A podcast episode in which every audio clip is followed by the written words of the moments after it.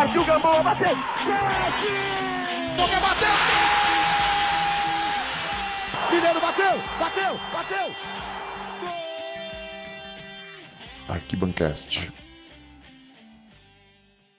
Sejam bem-vindos à sexta edição do Arquibancast, o podcast do Arquibancada Tricolor. Estamos aqui nesta semana de folga né, da tabela do Campeonato Brasileiro, pois temos a data FIFA. Estou eu aqui, Mário Travato, comigo Ricardo Sena. Falei, Sena. Fala, Mário, tudo bem? Boa noite, bom dia, boa tarde, galera que está ouvindo aí o nosso Arquibancast. Mais uma edição, a sexta, né? A gente de volta aí e finalmente fora do Z4. Né? Passou da hora da gente sair. Espero que a gente não volte nunca mais. Com certeza, como vocês viram a nossa capa desse episódio, é, Tchau Z4, né? Escapamos dele.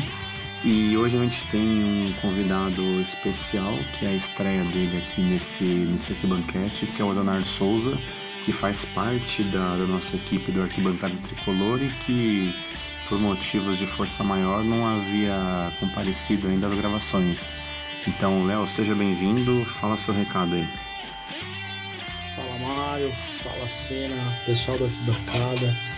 É um prazer muito grande participar do meu primeiro Arquibanquete, né? O sexto, sexta edição aí depois é, de uma vitória importantíssima de São Paulo contra o Sport, né? Suada, mas importante.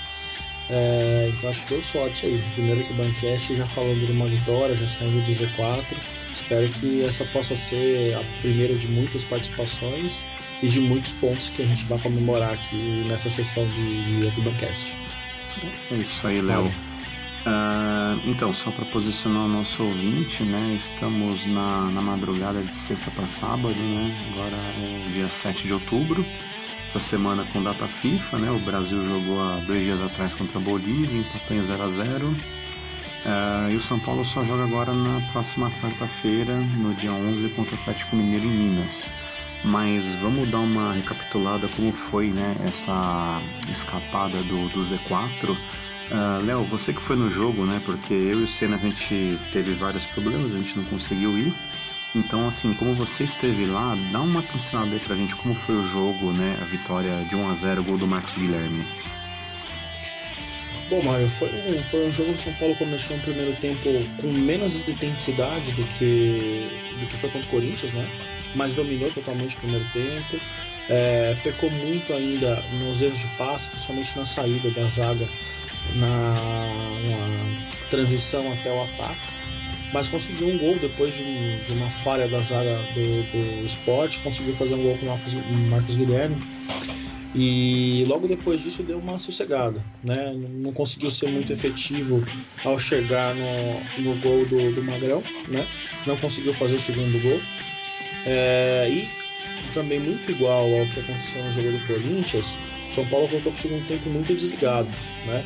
E aí aos poucos o esporte que tem uma deficiência técnica muito grande, ainda mais sem o Diego Souza, né, que tinha sido expulso, então não, não pôde jogar com o São Paulo no Morumbi do ano passado, começou a gostar do jogo, né? O Luxemburgo fez algumas alterações também, o, o Rogério que estava jogando pelo lado em cima do Militão é, não conseguiu muita coisa ali, o Militão foi muito bem no jogo. Só que o Oswaldo para cima do Edmar no segundo tempo, né? O Oswaldo, para quem não assistiu o jogo entrou no segundo tempo, ele aprontou alguma correria ali para cima do Edmar, que todos nós sabemos que é um jogador limitado, né?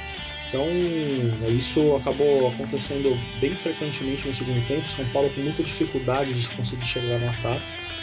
É, teve um lance importante com o Shailon, que o Magrão fez uma boa defesa.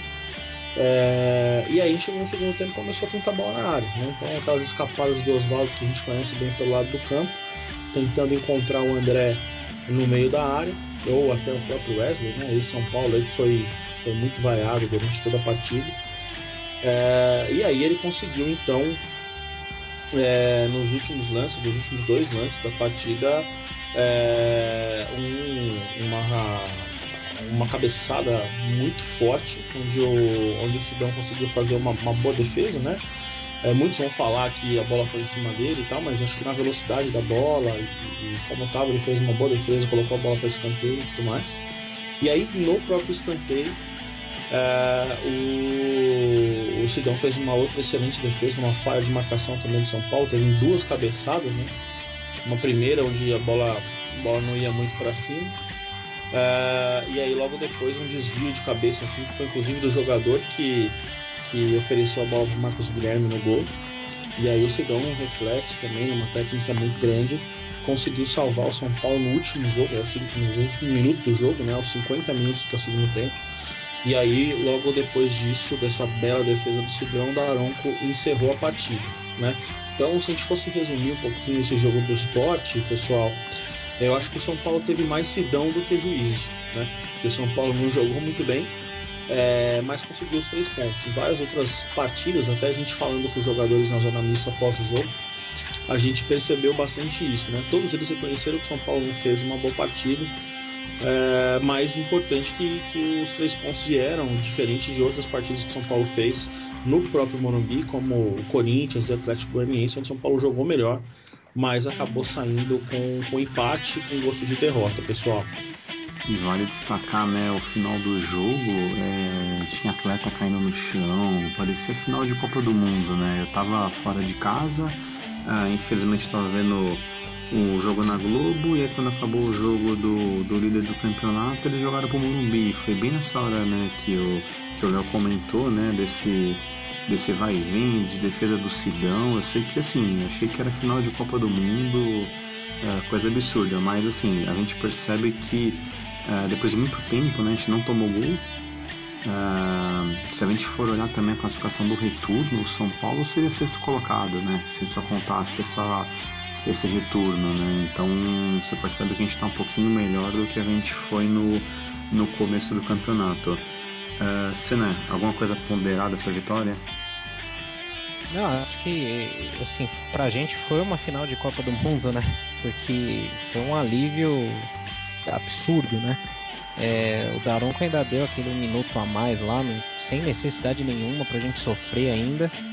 Sorte que o Sidão estava inspirado. E também acabei não conseguindo ver o jogo na, na íntegra, eu estava na estrada, acabei vendo depois o VT.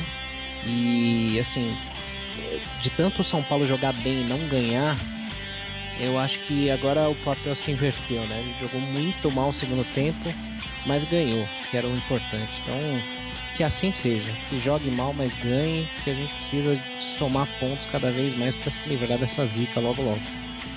Léo, quem voltou a jogar depois de muito tempo foi o Shailon, né? O Shailon, para quem não lembra, né, ele é aquele menino que era da base da Chapecoense, ele veio por empréstimo para o nosso sub-20, o Tricolor contratou ele nesse ano e ele fazia bastante tempo que não, que não via ele entrar. O que, que você achou da participação do Shailon? Olha, Mário, o Shailon ele entrou no, no, lugar do Cueva, né? O Cueva visivelmente ficou cansado, no domingo estava um calor muito grande. Primeiro o Dorival tinha tirado já o Lucas Fernandes, né? Que inclusive é, depois que, que, teve a oportunidade de jogar como titular, né? O primeiro jogo foi contra o Corinthians e também no jogo do esporte ele foi muito pouco efetivo, né? Então a gente esperava um pouco mais. Confesso que a minha expectativa em cima do Lucas Fernandes era um pouco maior até. É, ele não fez boas partidas, nem contra o Corinthians, nem contra o esporte. Então o Dorival fez a mexida, tirou o Lucas Fernandes e logo depois ele tirou o Cueva para colocar o Shailon, né? O Shailon ele entrou mais ligado do que o Lucas Fernandes estava e com mais pique do que o, o, o Cueva, né? Então fez boas jogadas, conseguiu ali tentar armar o time e o Shailon tem uma característica de, de ficar muito dentro da área também, né? Ele é aquele meio atacante, mas que ele, ele chega também muito na área e ele acabou conseguindo uma boa oportunidade ali no, no segundo tempo, um momento onde o São Paulo estava sendo muito atacado. E ele fez certinho, recebeu a bola, tirou do goleiro, mas o Magrão foi muito esperto, experiente também, fechou bem o ângulo e conseguiu pegar a bola. É, ele comemorou bastante depois no final do jogo, a gente conversou com ele, comemorou bastante o fato de, de voltar a jogar depois de muito tempo, né? E, e como isso é importante para ritmo, né? Porque treino é treino, jogo é jogo. É, e ele conseguiu, conseguiu desempenhar bem o papel. Eu acredito até que o Dorival, inclusive, é, vá tentar utilizá-lo mais no segundo tempo. Né? É, hoje, por exemplo, com a ausência do Cueva na seleção peruana, a primeira opção seria a entrada do Jonathan Gomes, que é o que o Dorival está tá treinando hoje, inclusive, né? treinou hoje. É, mas eu acho que o Shaila é uma boa opção, sim. Principalmente para o lugar, de repente, de um Lucas Fernandes que, que vem um pouco apagado aí, errando muito espaço, hora desligado, hora pouco veloz. E então acho que é uma boa opção, sim. É um jogador que tem muita qualidade ainda, é um garoto, né? Não está pronto ainda para assumir a titularidade de São Paulo, ainda não mostrou futebol para isso mas a nossa esperança é que ele tem que ele tem potencial para que ele possa dar muita alegria ainda para o torcedor do São Paulo, mano. Bacana. E nesse jogo a gente viu a quebra da famosa lei do ex, né? A gente tinha jogando contra nós uh, Oswaldo, Rogério, Wesley. Uh, o que, que você achou lá do estádio, Léo? Você acha que esses caras eles uh, tentaram dar um algo a mais? Você percebeu que vocês estavam meio pilhados para fazer um gol e dar uma cutucada na torcida aqui, né? Que querendo ou não acabava pegando no pé deles. O que, que você achou? É, Mário, na, na chegada do, do, do, ônibus, né, já foi tocado nesse assunto. O ônibus do, do esporte demorou bastante para chegar, inclusive. Chegou, era mais ou menos 3 e 10, né, para um jogo de 4 horas, onde os jogadores ainda tinham que aquecer e tudo mais. Então, poucos jogadores pararam, né, o próprio Vanderlei Luxemburgo decidiu não parar para poder falar com a imprensa. E os jogadores que foram mais procurados para falar foram o Oswaldo, o Rogério e o Wesley. O Wesley decidiu não falar, o Rogério e o Oswaldo falaram. E foi perguntado referente à lei do ex e eles respeitam muito São Paulo, mostraram muito respeito, né? Sempre chegaram falando que queriam procurar fazer o trabalho deles, que o esporte é, tinha um duelo direto com o São Paulo na zona do rebaixamento. É, mas queriam procurar fazer o que tivesse alcance para sair com a vitória mas procuraram fugir de tipo, qualquer tipo de polêmica, né? Com o jogo, com a bola rolando, é, o estádio pouco lembrou do Rogério, que fez, que fez um primeiro tempo muito apagado, né? o Militão colocou ele no bolso. É, mas o pessoal não esqueceu do Wesley. Então, a todo momento que o Wesley tocava na bola, o pessoal lembrava de tudo que ele fez com a camisa do São Paulo. E ele não deve ter realmente boas recordações, porque quando jogava no São Paulo era vaiado, quando saiu do São Paulo e foi jogar no Morumbi também foi muito vaiado até ser substituído. Né? Então acho que além desse que você citou também tinha o Mena, né, que também é o lateral esquerdo, que também está no esporte. Então era Mena, Rogério, Oswaldo e Wesley. Né? Quatro ex-São Paulinos no campo. Nenhum deles fez uma boa partida. É, talvez o, o Oswaldo tenha feito a melhor partida no segundo tempo, armando uma correria a lá Oswaldo, que a gente já conhece, um pouco efetivo, mas muito veloz. É, e os demais não fizeram uma boa partida e, e, acredito que a pressão, pelo menos em cima do Wesley, é, ajudou bastante o tricolor é, na partida de domingo, Mário. Verdade, eu tinha esquecido do Mena, então eram realmente quatro ex-tricolores. Você, queria, você queria pontuar mais alguma coisa ou a gente pode encerrar e passar para o próximo bloco? Não, só dizer mesmo que assim, é, o Léo até falou, é, aquilo que o Wesley fez. Na verdade, é, o que ele não fez no São Paulo, né? Eu lembro de dois gols do Wesley, a passagem inteira que ele fez, é, teve aqui no São Paulo, né? E essa lei do ex não podia ter sido quebrada com pessoa melhor que não fosse ele, né? Nem para isso ele serviu. Mas enfim, bola para frente e agora vamos, vamos para cima, né? Vamos para cima. Próximo tópico aí. Bom, e aí só para encerrar, né? Acabando, acabou o acabou a rodada, o tricolor está em 14 lugar, né? Posição da, da tabela, 31 pontos. O CRDS está empatado com Bahia, Ponte Preta e Fluminense. Então, ou seja, a gente estaria ou em 13 ou em 16. Uh, uma vitória a gente ficaria em oitavo no lugar do Atlético Paranaense, mas lógico lembrando né, que a galera da frente teria que empatar ou perder seus jogos. Então ainda a gente vai ter muita emoção até o final do campeonato. O próximo tópico que é legal a gente comentar aqui é a, a notícia né, que saiu nessa semana, que é, que é sobre o Walter, né? O goleiro do Corinthians, que o Eduardo Afonso noticiou no Twitter dele. Uh, Léo, o que, que você vê dessa, dessa notícia? Olha, Mário, sinceramente, eu acho que o São Paulo não pode, depois de, de tanto tempo tendo Rogério Senna, Zete, Gilmar, né, uma sequência de tantos goleiros mitológicos, né, não pode simplesmente se contentar uh, com um goleiro reserva de um rival. Né? É, sinceramente, não acho o Walter um goleiro muito superior aos que o São Paulo tem hoje. Né? Acho que o Walter é um goleiro que tem muito marketing, é, fez boas partidas sim pelo, pelo Corinthians. É, também se machuca muito, né? Que é um outro ponto que a gente pode colocar, vive constantemente machucado. É, mas eu não acho que que o Walter seria o goleiro que o São Paulo precisa. Né? A gente viu essa questão de goleiro acontecendo com o próprio Corinthians depois que o, Dida se aposentou, saiu do Corinthians, enfim, depois também no Palmeiras com o Marcos. É, eu acho que o São Paulo tem que apostar num goleiro que tenha é, competência e venha jogando, né, vem mostrando isso campeonato após campeonato, que goleiro é um, é um sinônimo de muita confiança para que possa de fato integrar o elenco do São Paulo vestir a camisa. Né? Não acho realmente que o Walter seja esse goleiro. Também foi comentado do Rafael do Cruzeiro, né?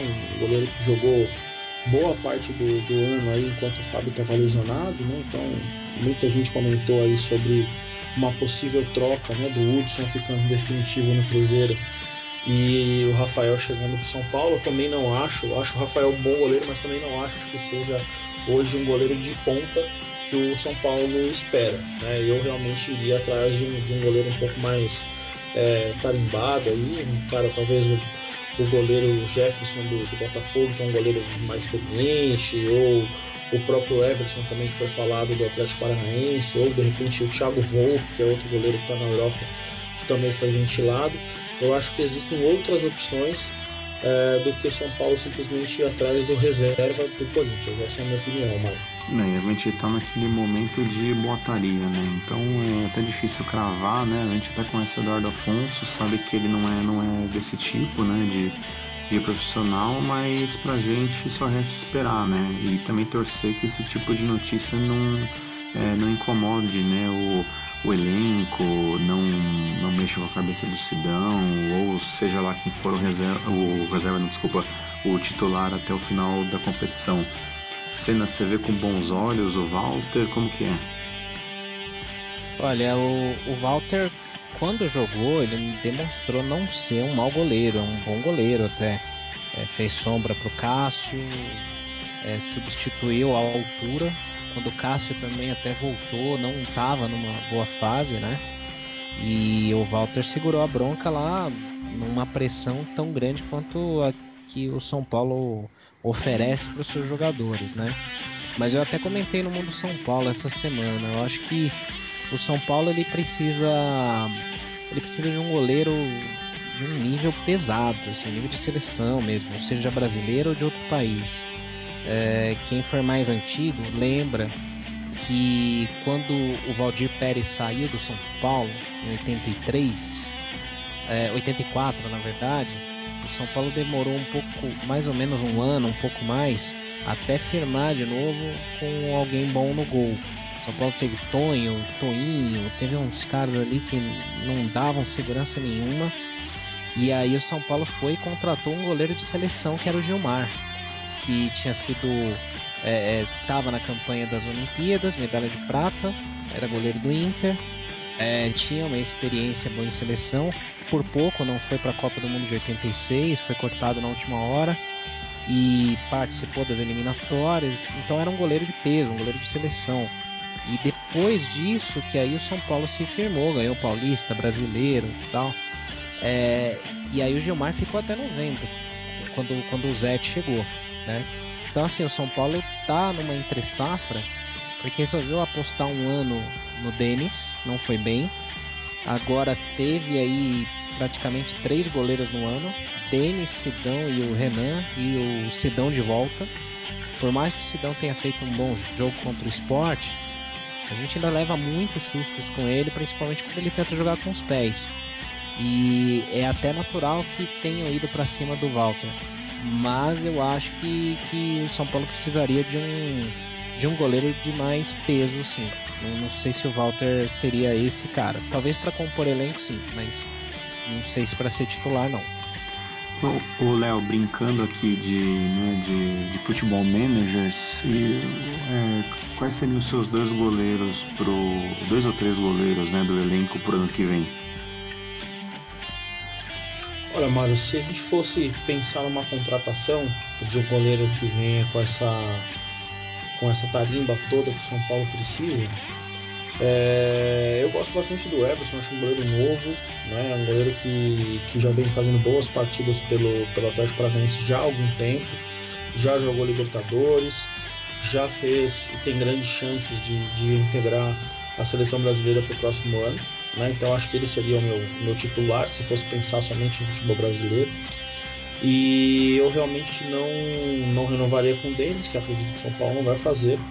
Então os meus goleiros para o próximo ano seriam é, o Everson, o Renan Ribeiro, que eu acho melhor do que o Sidão, e o Lucas Perry. Né? O São Paulo é, tem que tomar muito cuidado com relação ao assunto goleiro, porque aquela frase, aquela máxima né, que fala que goleiro bom se forma em casa, não vem fazendo muito sentido para São Paulo. Né?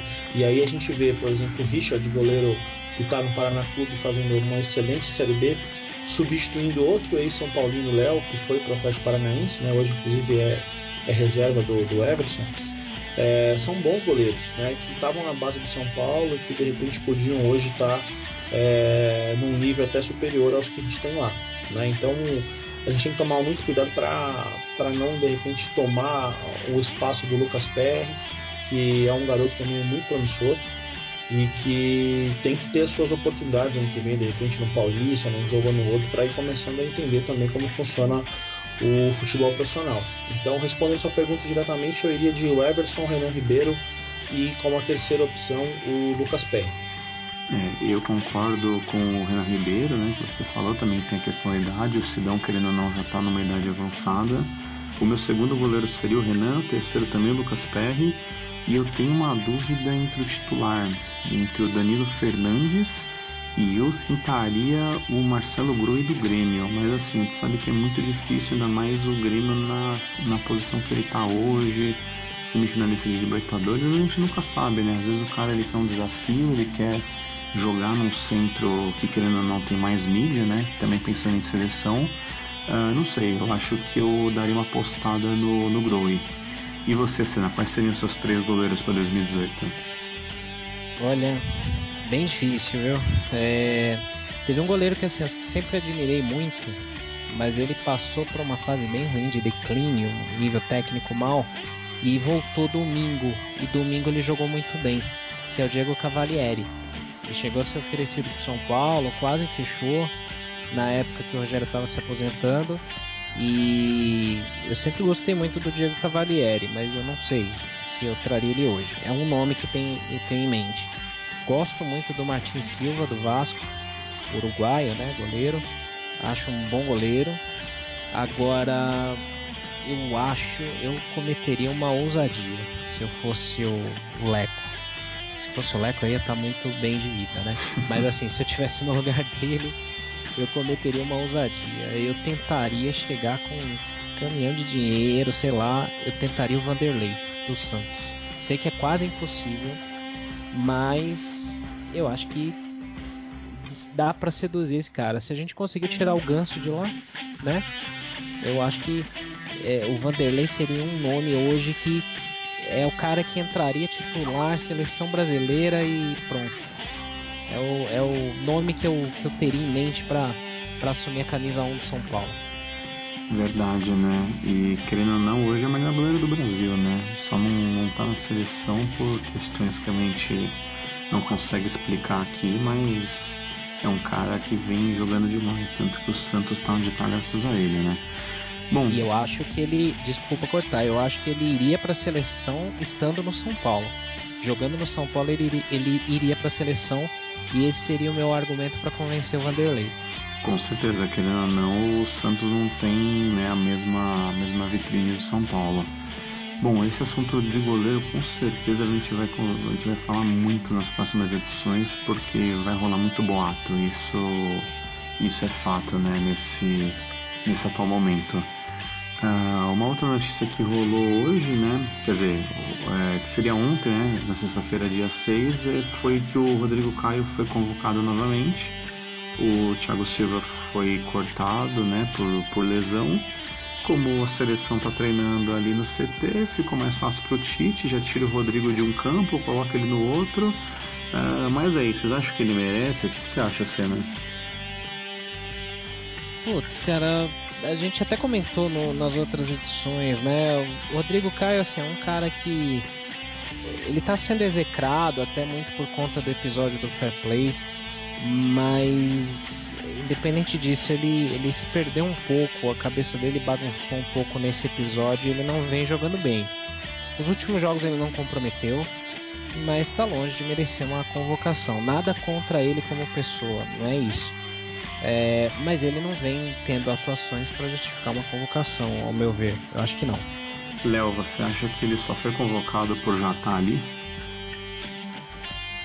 Eu acho que já facilitou, né? Era um jogador que já estava ali, ali, como vocês comentaram, já tinha sido convocado pelo Tite em outras oportunidades, então é meio que ligar o útil ao agradável. Eu também concordo com, com o Senna, é, não acho que o Rodrigo Caio vem fazendo dentro de campo é, apresentações que, que o, o, tenham mérito de colocar na seleção brasileira. Eu acho que eu não me lembro se o Jeromel foi convocado, mas é, para mim hoje ele é um, um, atleta que de repente teria mais futebol do que o Rodrigo Caio, o próprio é, o próprio Pablo do Corinthians também, é, na minha opinião, vem fazendo uma, partidas mais seguras do que o Rodrigo Caio mas a gente sabe que o, o Tite deu uma força para ele também após o episódio do Fair Play lá e que foi inclusive execrado por conta disso, né? Então acho que foram dois pontos aí que, que o pessoal colocou e que acabou sim prejudicando um pouquinho do, do futebol do Rodrigo Caio, como o Senna comentou,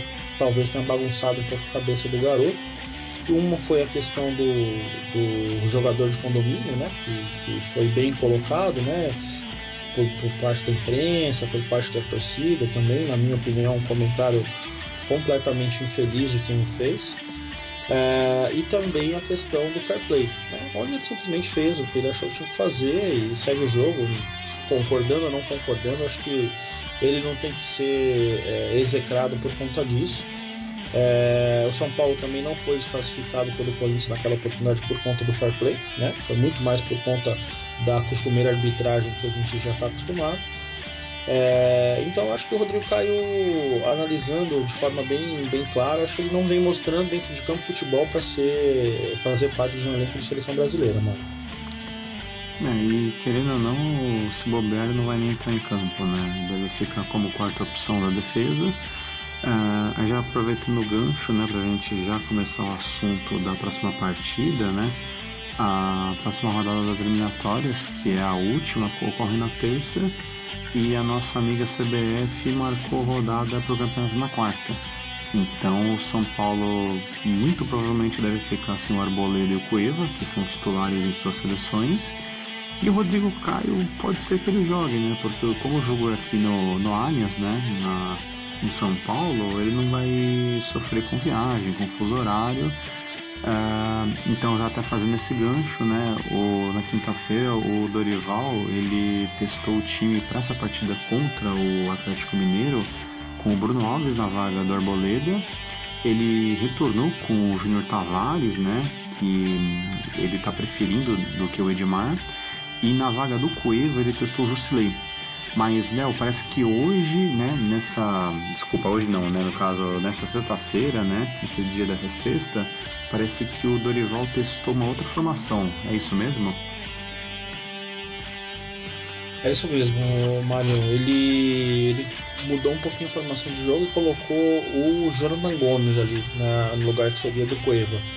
Né? Então, o Dorival vem fazendo alguns testes é, ciente de quilo, daquilo que você comentou. Né? Provavelmente o, o, Equador e o Peru, que ainda estão lutando por uma vaga na Copa do Mundo e, e vão jogar a vida nas próximas partidas, é, com Arboleda e Cueva, respectivamente, que são titulares, não devem jogar contra o Atlético Mineiro, graças ao excelente planejamento da CBF. Então ele está buscando alternativas, né? O, o, Bruno Alves é, realmente deve ser o eleito para jogar ali do lado do Rodrigo Caio, caso o Rodrigo Caio não jogue. Se o Rodrigo Caio jogar, aí eu acredito que vai ter uma briga entre Aderlan e Lugano, né? E talvez até o, o Lugano seja o, o, escolhido. E no meio o, o Dorival ele ele gostou muito dessa questão de jogar de forma ofensiva, né? O Dorival sempre jogou com as suas equipes muito mais ofensivamente do que defensivamente. Então ele colocando o Jonathan Gomes no lugar que seria em tese do Jusilei, é, ele teria o São Paulo um pouco mais solto, né? Dentro de campo, é óbvio que o Jonathan Gomes não é a mesma coisa que o Coelho. É, inclusive quando entrou nas últimas partidas, tanto contra o Sport quanto lá contra o Vitória, que ele saiu titular, é, também não foi bem, errou muitos passes e foi pouco efetivo. Mas é uma opção do Dorival. Eu realmente é, acho que contra o Atlético lá um empate não seria um mau resultado. Então eu não pensaria em ser muito ofensivo ali. Né? Eu realmente é, faria o arroz com feijão colocando o Jusilei na vaga do Cueva, que provavelmente não vai jogar contra o Atlético, Mário. E vale lembrar também que o Atlético Mineiro está numa draga, se bobear estão piores do que nós. É, lembrar que eles começaram o ano, Libertadores, o Roger, depois nada deu certo, conseguiram ser eliminados pelo Jorge Wisterman, né, da, da Bolívia. E eles trocaram de técnico recentemente. E uma coisa que, que deveria servir de motivação para nós é que o Juca Kifuri ele comentou que se o Atlético Mineiro não ganhar de São Paulo, ele corta o braço dele fora. Uh, Senna, você acha que o, em breve o Juca Kifuri vai ser maneta?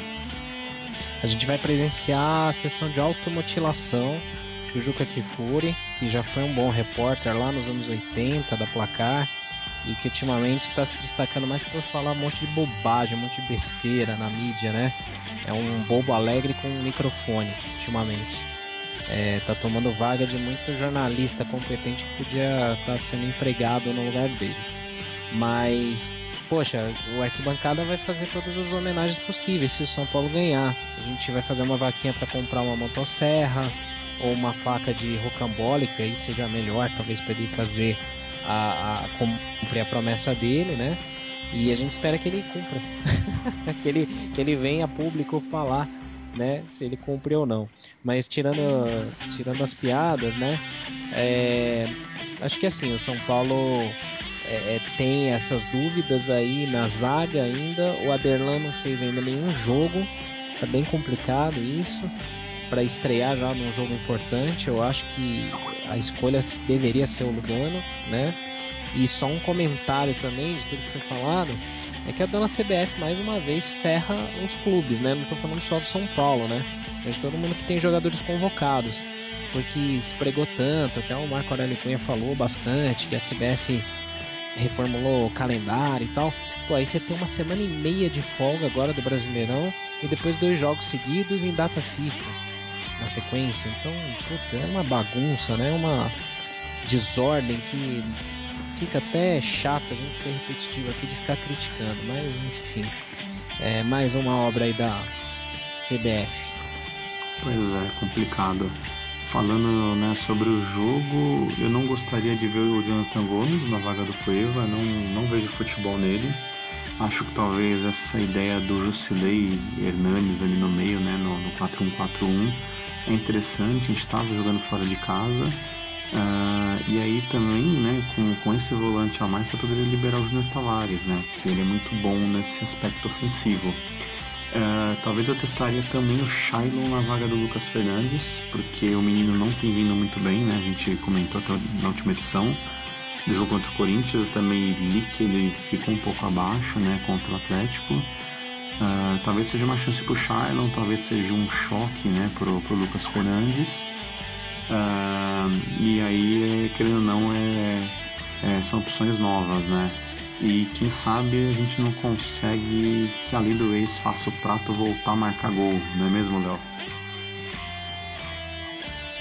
É verdade, Mario. O prato, inclusive, era um dos pontos que eu queria comentar, porque na última partida é, o Prato até teve uma ou duas chances, teve uma bola que ele podia ter dominado e, e batido pro gol, estava livre. Ele acabou não conseguindo dominar, a hora que a bola bateu no pé dele, acabou subindo, né? É, e ele vem naquela, naquela draga, né? De tentar, de tentar fazer o gol, o atacante vive de gol, ele sabe que, que ele está devendo com relação a isso, é, mas vem tentando compensar e vem compensando com muita raça, muita, muita entrega dentro de campo. Eu acho que contra o Atlético, tipo, um clube que ele conhece bem, no estádio que ele conhece bem, eu acho que seria um excelente momento para ele marcar o, o gol dele, o gol da vitória do São Paulo, por que não? É, diante do Atlético Mineiro que vem com Oswaldo de Oliveira, É, veio de uma vitória, né? O Oswaldo estreou, o Galo conseguiu ganhar a última partida. É, mas eu acho que o São Paulo tem totais condições de se jogar de forma inteligente, sair de lá com um bom resultado, seja ele um empate ou uma vitória, Mário. Isso, e, e, só lembrando de novo, o jogo vai ser na quarta-feira, né, 21 e 45 o jogo da Rede Globo aqui para o estado de São Paulo. Uh, e a nossa chance, né, jogo fora de casa, uh, a partir da, do, do primeiro turno, né, a gente perdeu por 2 a 1 no Morumbi, a gente até estava nesse jogo, né, foi um jogo bem, bem abaixo, né, na época ainda comandado pelo Rogério. Uh, e Senna, você tem mais alguma consideração aí sobre o sobre São Paulo Atlético nessa quarta? Não, não, só que a vitória é mais do que importante, né? Vital é um concorrente direto. acho que se o São Paulo conseguir a façanha de ganhar fora de casa do Atlético, a gente dá um passo importante aí, acho que já para respirar bem mais aliviado contra o possível rebaixamento. Sim, com certeza, né? ainda mais porque nossa campanha fora de casa não é das melhores. Mas como a gente vem falando, né, sempre foco ainda total em escapar completamente do, do rebaixamento, por mais que a gente esteja em 14, ainda a gente sabe que a tabela tá bem, tá bem chatinha, né? Um jogo que o time não ganha e os adversários de baixo ganham, você acaba caindo muito. Né? Então vai ser um jogo importante. Uh, lembrar o pessoal que a gente acabou demorando um pouco né, para soltar essa edição por causa dessa semana de data FIFA. Mas aí semana que vem a gente já vai ter que. A gente, a gente deve soltar né, o próximo episódio logo depois do jogo contra o Atlético. Porque no domingo já tem jogo de novo, né? Não é isso mesmo, Léo? É isso mesmo, Mário. No próximo domingo a gente já tem mais um, um novo desafio, né? São Paulo volta a jogar em casa é, não me lembro agora o adversário no próximo domingo, vai ser para quem ainda não, não sabe, vai ser é, no Pacaembu, né? Então o Morumbi está fechado é, para que para que é, ocorram jogos ali, né? Vão ter alguns shows, acho que esse final de semana tem o Vila Mix Festival, depois no jogo tem show do YouTube e depois do Bruno Mars. Então durante esse tempo o São Paulo não vai conseguir jogar no Morumbi, gente tinha comentado disso nas, nas versões anteriores. É, então o próximo jogo do São Paulo vai ser no Pacaembu. Só fazer um é... parênteses aqui, na verdade Pode o jogo é falar. é sábado, é, dia 14, hum. 9 da noite contra o Atlético Paranaense, não será domingo. Atlético Paranaense. Legal. Então Atlético Paranaense então contra o no, no Pacaembu, né, contra o Atlético Paranaense, um jogo sábado à noite, um horário bom, num estádio que para muita gente tem é, tem uma, uma questão de chegada e saída maior, né? melhor, porque tem estação de metrô e tudo mais ali próximo, então acho que a gente, como torcida, também tem que fazer a nossa parte e lotar o Pacaembu contra o Atlético Paranaense, que também vem numa posição melhor do que a nossa, mas que, que já sofreu também, já perdeu para vários times aí ao longo do campeonato, e eu acho que dentro de casa a gente tem que fazer valer a nossa torcida e sair com uma vitória. É, depois desse assunto eu queria comentar um outro ponto, Mário, da seleção sub-17, tá? Pode mandar ver ele, aproveita. Legal, só mudando um pouco então do, do foco, né? A seleção sub-17, é, a seleção brasileira sub-17 estreia no, no, no, Mundial, no Campeonato Mundial da categoria hoje, né? Hoje, dia 7 do 10, às 8 horas da manhã, transmissão pelo, pelo Sport TV. E o São Paulo tem quatro jogadores que eu considero, eu particularmente considero uh, dos últimos tempos, acho que uma, uma safra que, que vai dar muito o que falar no profissional. Né? E esses quatro jogadores estão convocados uh, pelo, pelo treinador Carlos Amadeu, que são o Brenner, que a gente já conhece, né? que até jogou alguns jogos já no profissional. O Everson, que é um excelente lateral esquerdo, né? eu acho, na minha opinião, ele é até melhor do que o, do que o Júnior Tavares, do que o, o próprio aquele rapaz que foi pro Porto, esqueci o nome dele. O Inácio. É, o Inácio, exatamente. Então, olha, pra mim o Everton, o Everson é até melhor do que o Inácio e do que o Junior Tavares. É, o Rodrigo Nestor também, que é um meio de campo, também já teve alguns, é, algumas participações nas equipes de cima, ainda não como profissional e o Elinho, que foi convocado para a vaga do Vinícius Júnior. Né? O Elinho vem se destacando bastante ao longo da temporada de 2017, vem sendo um dos principais jogadores da, dessa geração é, sub-17 de São Paulo, que é fortíssima. Então, é, para quem gosta de futebol de base, para quem quer ver os, os, talentos aí que o São Paulo está formando em Cotia, é, o Mundial Sub-17 é uma boa opção aí. Então, Brenner, o Everson, lateral esquerdo, Nestor, meio de campo e Elinho, atacante, são os nossos representantes aí no Mundial, Mário. É, fica a nossa, nosso convite né, para o nosso ouvinte acompanhar o Mundial, uh, os nossos futuros talentos, né? Então fiquem de olho, bem bacana ver essa molecada nova. Uh, e Senna, mais algum assunto a ponderar ou a gente pode fechar essa edição? Não, acho que é isso daí. É, a gente cobriu aí todos os pontos, né? É, última rodada, próxima rodada, possíveis reforços, é, debates da semana. Você que está ouvindo aí o nosso Arquibancast, é, hoje, de, só para repetir, né, a gente está gravando isso numa madrugada de sexta para sábado, 7 de outubro, então alguns dos assuntos que talvez você tenha lido hoje aí enquanto está ouvindo, a gente ainda não tenha debatido, porque a gente está gravando com alguma antecedência. Mas eu acho que aqui, Mário, a gente já cobriu os pontos principais sim. É isso aí. Então vale lembrar, né, pro, pro pessoal, né, que, que tá começando a acompanhar o podcast, a gente está principalmente na Mixcloud, né, que é a nossa principal plataforma hoje. Uh, o nosso site, né, você pode fazer o download dos episódios, quem tiver problema aí de, de internet, de conexão, uh, eu recomendo dar um pulinho lá, você pode baixar episódio por episódio. Está no iTunes, iTunes é legal comentar para o pessoal uh, dá sua classificação, né? Dá a estrelinha lá, comenta. Porque assim, se vocês não comentarem, a gente não sabe o que precisa melhorar.